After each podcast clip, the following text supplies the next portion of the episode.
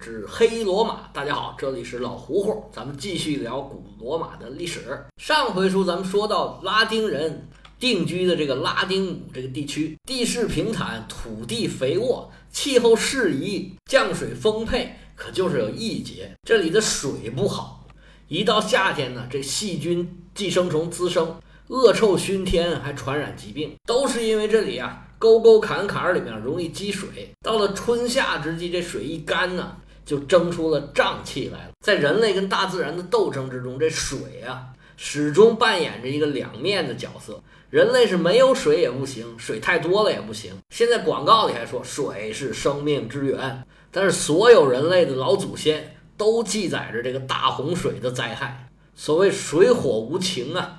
人类对水到现在大部分人都有点恐惧感。水太少的地方不适合人类生存，水太多的地方啊也不行。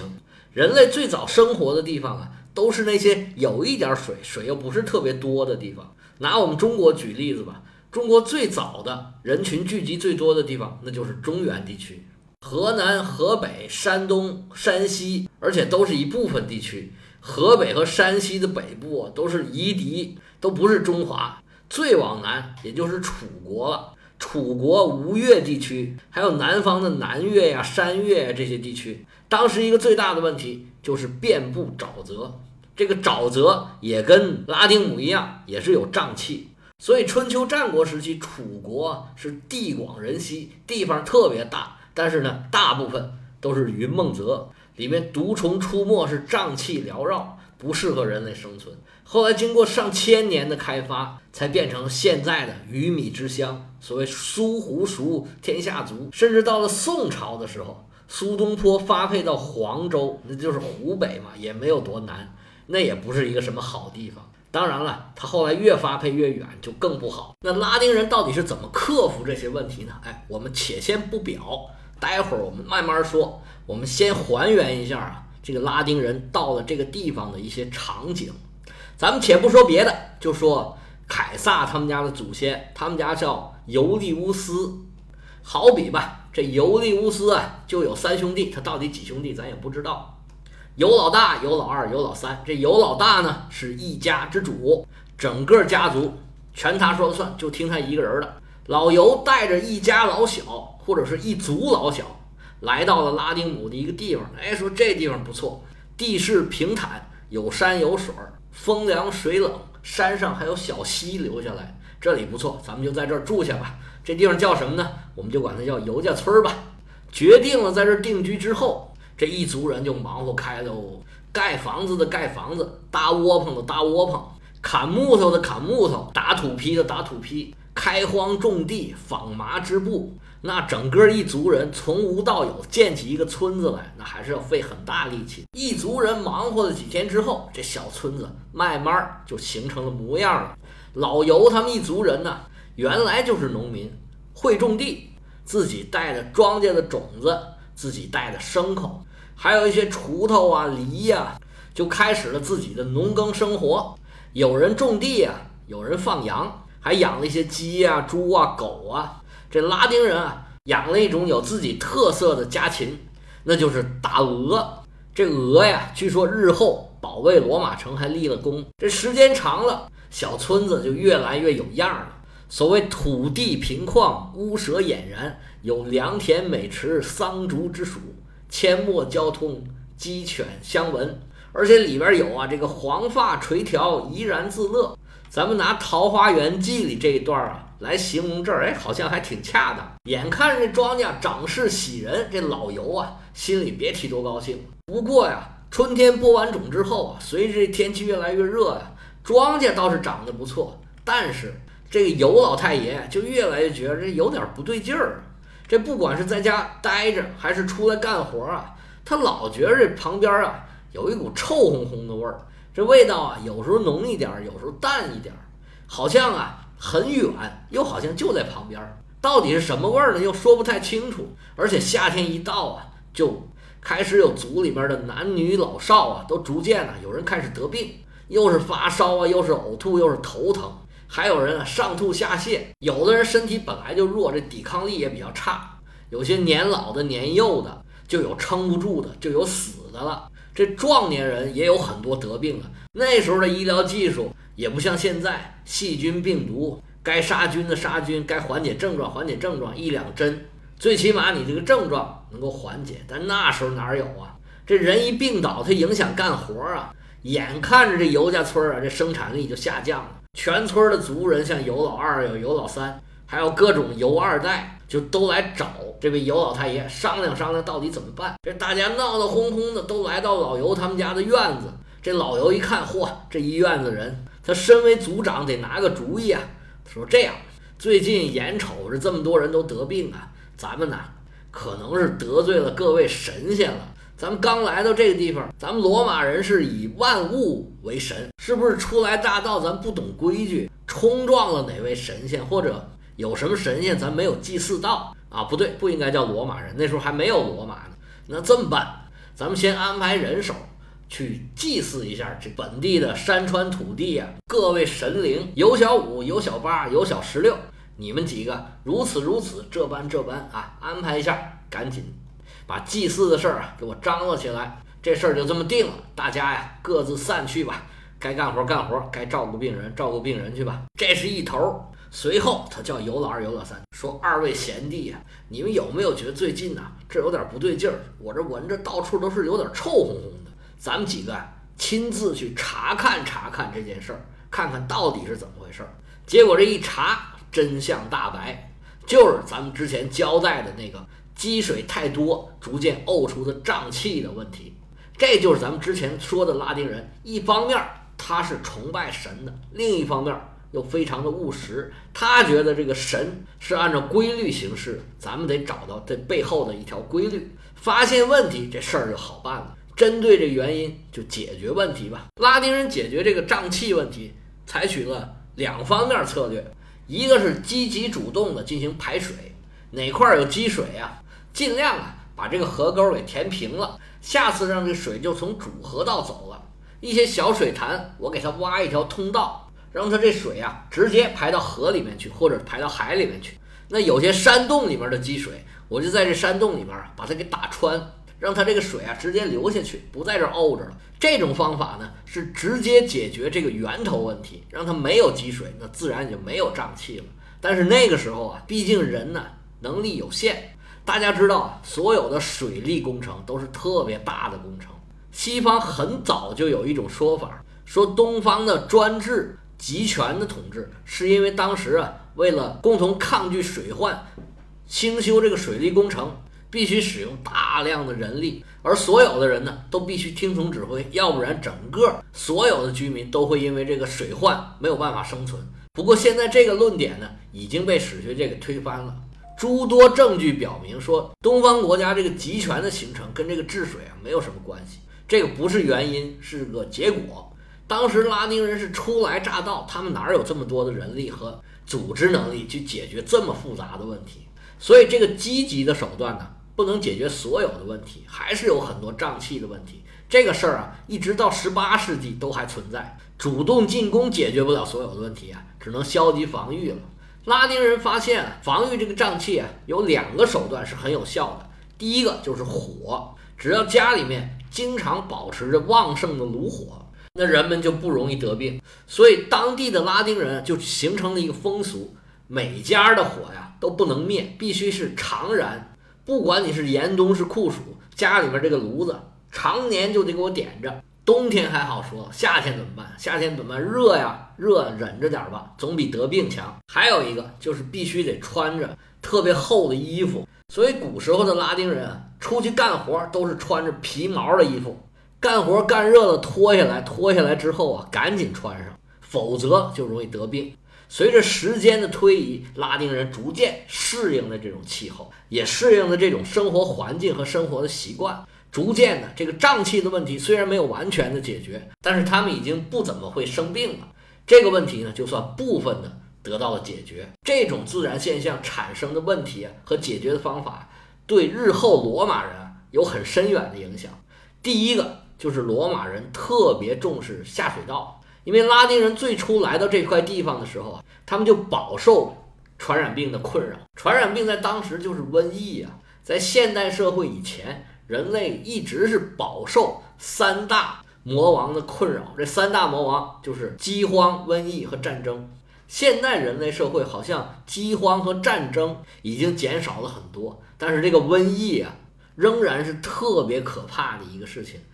咱不说别的，就是现在我正在说书这段时间，全球都在流行新冠肺炎疫情。这搁古代它就是瘟疫，这是眼瞅着都快两年了。现在科技说是这样发达那样发达，但是你看看现在还是解决不了这个问题。说是研发出来这样有效那样有效的疫苗，但是呢？病毒还是能够找到人类各种各样防疫的空隙，趁虚而入。所以罗马人从开始啊就非常非常重视这个问题。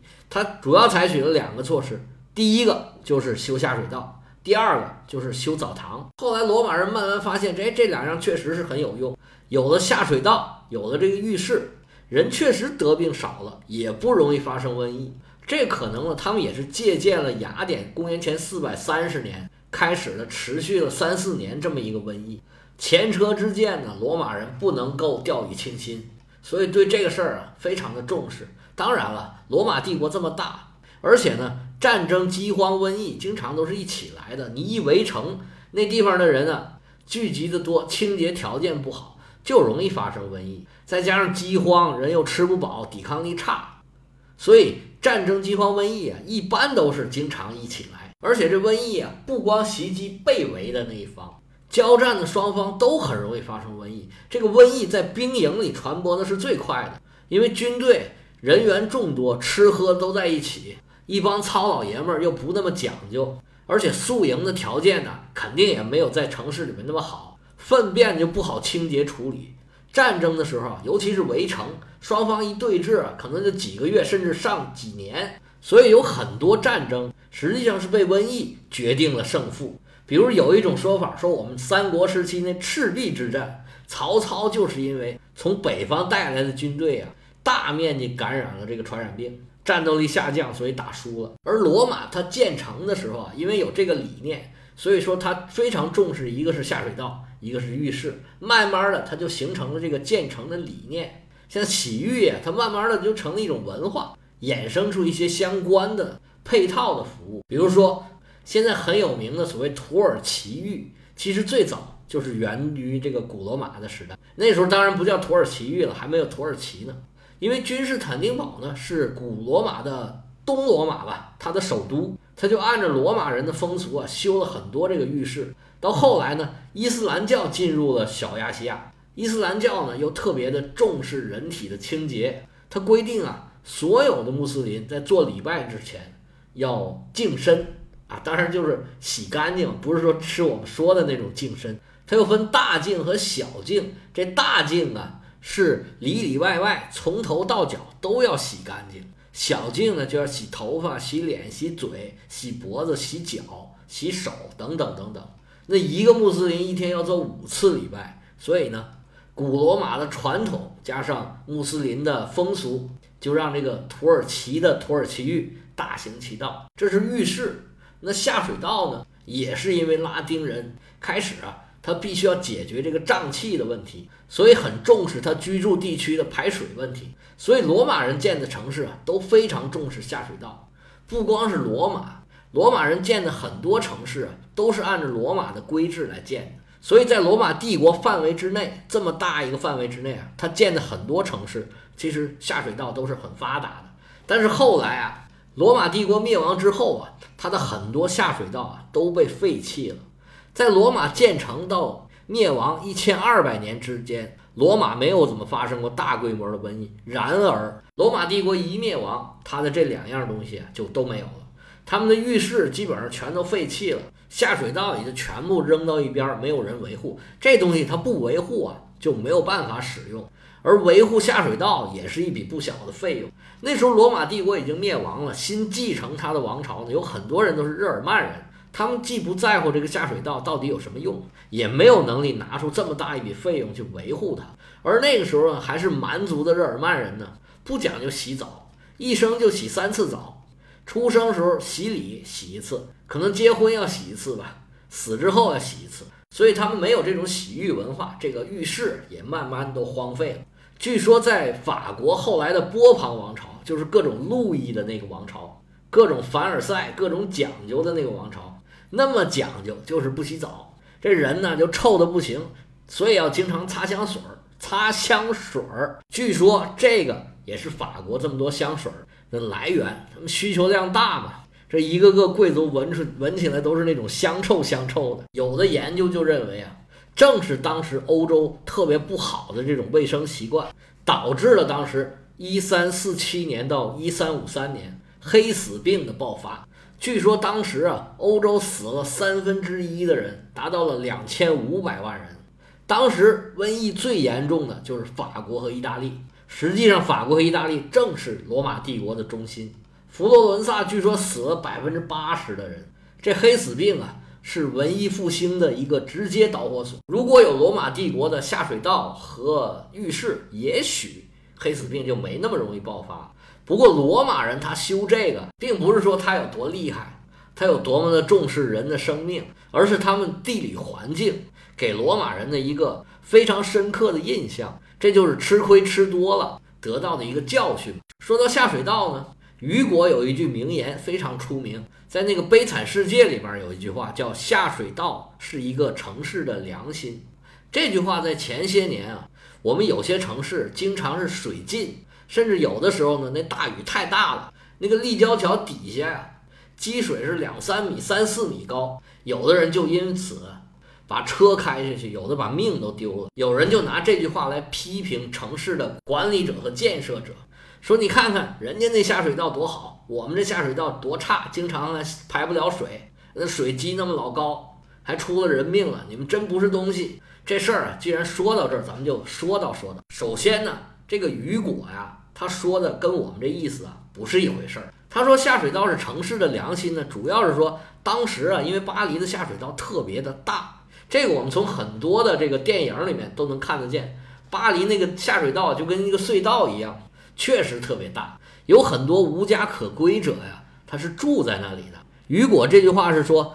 城市的下水道呢，是流亡者和弱势者和无家可归者的栖息地。下水道庇护了他们。他说这个城市的良心呢，是这个意思，而不是说有良心的人建的下水道特别大，没良心的人建的小或者偷工减料。其实我们的城市容易水浸呢，主要是因为我们季风气候的原因，我们的降水量呢就集中在一个很短的时段，而且我们的城市呢应该是扩张的太快了。所以有的时候呢，这个配套啊，它就配套不上，导致各种各样的问题，这也是很正常的吧。自从北京出了那个有一个车开到水底下没救上来之后啊，这我们的城市水浸是明显的减少了。这也跟整个城市的所谓的精细化治理水平的提高啊是有关系的。城市的发展也得一点一点来。巴黎那个下水道啊，也是他们出了问题之后。要狠下决心才解决了的一个问题。巴黎曾经是一个屎尿遍地、又脏又臭的城市，后来还是因为经济发展了，他有钱了，他要办世界博览会，才建成了。现在我们看到这个特别大的这个下水道。除了下水道这个问题呢，拉丁人还给后世人留下了一个要经常。燃烧的壁炉这种风俗习惯，一直到现在，很多欧洲国家都有。关于拉丁人特别重视清洁水源这个事儿，也是当时留下来的一个习俗。因为拉丁人都是农民呐，他要种地就少不了灌溉，而当地的地表水和地下水啊，都是因为这种淤积的原因，它水质特别差，既不适合灌溉，也不适合饮用。所以罗马人从开始就特别重视这个山泉水的引入。他这种重视也是因为拉丁人刚刚开始定居的时候留下来的这种习惯。罗马人建了很多那种巨大的圆形的储水罐，还有那种巨长的那个引水的水渠。现在来看，那都是奇观的建筑，是罗马的标志性的遗迹。总之，通过各种方法吧，尤利乌斯市在这地方算是扎下根儿来了。那么他们生活怎么样呢？我们下回再接着说。有对历史感兴趣的朋友，可以加我老胡胡的个人微信：l 敖老喝芜湖喝芜湖 y y l s，老胡胡的全拼，业余历史的简拼。要知道这个老游他们生活怎么样，我们下回接着说。